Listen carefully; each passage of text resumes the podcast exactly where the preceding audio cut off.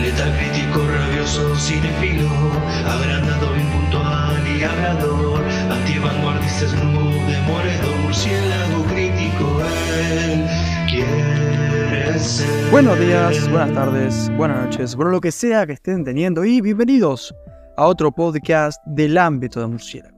El día de hoy nos toca hablar de la película de Columbia Pictures de 1961, dirigida por Richard Fleischer y escrita por Christopher Fry, Nigel Balshin, Diego Fabri e Ivo Perici. Hablo, por supuesto, de Barabbas, o Barrabás, no vamos a decirlo con el, fuerte acento de la provincia de Buenos Aires. Protagonizada por Anthony Quinn, Silvana Mangano, Katie Jurado, Arthur Kennedy, Harry Andrews, Ernest Borgnine, Vittorio Gassman, Jack Palance, entre otros.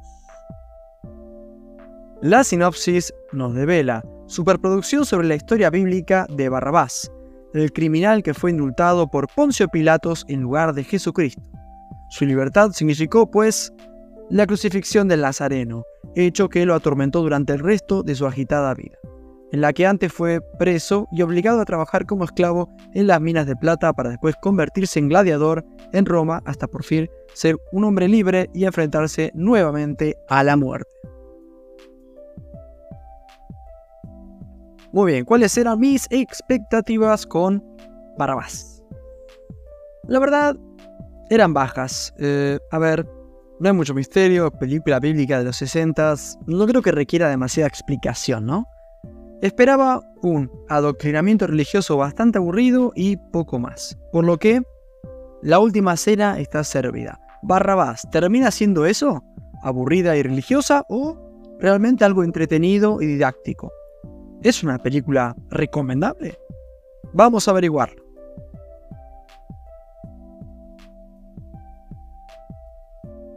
Muy bien, nos toca comenzar con lo positivo, ¿no? Somos gente de costumbres. Por empezar, debo decir que la puesta en escena y algunas cuestiones de la dirección no son nada despreciables. Hay incluso un escenario ya bien avanzado de la peli en el que estamos en un coliseo romano, ¿no? Como decía la, la sinopsis, es muy realista, hay animales reales incluso. Realmente cuando la sinopsis dijo superproducción, no mentía para nada. Y cuando hablaba de la dirección, me refería a algunas decisiones, momentos que están planteados de forma ingeniosa. Por ejemplo, bueno, este loquito Barrabás, el protagonista, estaba ahí en la ciudad tranqui cuando lo crucificaron a Jesús. Y aunque nunca lo vemos a Jesús eh, en sí mismo, este suceso es todo un espectáculo. Realmente nos transmite todo el peso, el significado del momento, con un eclipse y una música muy potente. Y es curioso porque se siente como un poco, o sea, no tiene nada que ver la película, pero se siente como el Rey León 3, ¿no? Esa que, que, que, no o sea, que es de, Timón y Pumba y de cómo, eh, según su perspectiva, transcurre la primera Rey León. Y acá es un poco así, ¿no? Estamos viendo la perspectiva como Timón y Pumba, eh, como un personaje secundario sobre una historia que presumiblemente ya conocemos, que la de Jesús. En este caso, Barrabás, no Timón y Pumba. XD. Y para terminar con lo positivo, Barrabás, eh, debo admitirle a la peli que después de verla, posta, cualquier película que veas te va a gustar más. Sí, la verdad es que no me gustó pelo Barrabás. ¿Por qué? Ah, ¿por dónde puedo empezar? El protagonista Barrabás es un hijo de puta. Y sí, o sea, no está mal por sí mismo que sea un hijo de puta. Cuando arrancó la peli, no me molestó, dije, bueno. Pero cuando ya estamos cerca del final y no cambió demasiado, ahí es como, bueno, efectivamente es un hijo de puta. Sí, admito que su viaje por distintas situaciones bastante complicadas está ok, es como que, bueno, interesante pero no tiene un arco argumental tan bueno y como personaje no me parece muy bueno.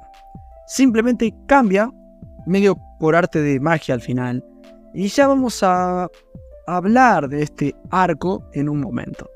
Antes quiero aclarar que hey, el laburo de Anthony Quinn no está mal, hace un buen papel, haciendo de este tipo absolutamente detestable y sufrido. Realmente me causó mucha repulsión la peli, por un par de razones, pero principalmente porque efectivamente es puro adoctrinamiento. A ver, no lo niego, no me gustan en general las pelis religiosas. Creo que no hacen ningún bien, más que captar adeptos a la religión que sea.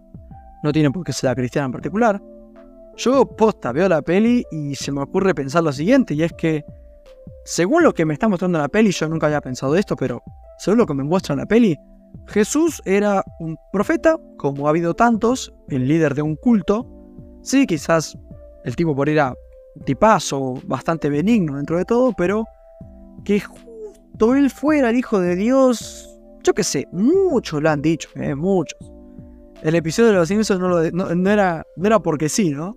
Muchos sabrán a qué me refiero. La diferencia creo es que a, él le creyeron, ¿no? Es, esa es mi interpretación.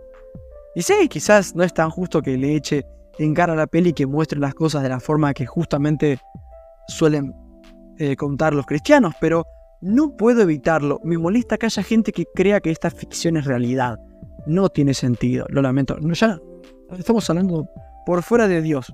Estamos hablando de la historia de la Biblia, tipo, como cuento, está piola, pero realmente me parece difícil de creer. Y el tema, más allá de eso, que es súper personal, el tema es, es que es jodido porque la peli básicamente trata de convencer a Barrabás de que todo esto es cierto de que existe Dios y que Jesús es su hijo, y eso es como una verdad, ¿no? Por lo que estuve de acuerdo con él en la mayoría de la peli, pero cuando al final el tipo cede eh, a esta presión, digamos, social y espiritual, teóricamente, ya como que no estuve tan de acuerdo, ¿no? Sí, es un spoiler que el tipo eh, se convierte, digamos, pero, loco, decime la verdad, mira que ibas a ver esta peli, dale, ¿qué te jode? Pero bueno, realmente no aprecié demasiado el hecho de que la peli constantemente trate de adoctrinarme para que crea en estas cuestiones. Y vos dirás, che, pará, ¿por qué adoctrinamiento? Es simplemente un punto de vista. Como podés tener el tuyo, la peli tiene el tuyo. A ver. Puede ser, no como está mostrado en la peli. La historia realmente no plantea cuestionamientos. Se trata simplemente de la verdad y por qué el estúpido de Barrabás o nosotros la audiencia no la aceptamos. Por lo que sí, no voy a negar que ya cuando pasó la primera hora de peli ya estaba prácticamente desconectado de lo que estaba viendo, porque más allá, de nuevo, de este bombardeo doctrinal, eh, realmente la peli es francamente aburrida. No es linda de ver, ya que estamos por momentos en lugares realmente incómodos cuando el tipo está en una mina, es totalmente deprimente. Y sí, por suerte admito que la última media hora mejora un pelín, apenas zafa el final, apenas. Pero en resumen, y para finalizar, básicamente se trata de Bodrio, una película infumable, desagradable, desabrida, a la que le pusieron esfuerzo en la producción, pero que el resto es un asco. En lo personal, me meto en el confesionario como buen cristiano y mi única confesión para con Barrabás es decirle la siguiente frase. Hey, Barrabás, che, loco, en serio, hay un poco de película en tu adoctrinamiento religioso. Así está la cosa. Le doy un 4.8, te les agradezco un montón por haber escuchado hasta acá este adoctrinamiento mío. Les agradezco mucho por haber escuchado. Cualquier cosa, hey, yo soy el hijo de, el hijo de Dios funda una nueva religión, la religión del murciélago. Bienvenidos todos mis adeptos. Nada más, buenas noches. Soy.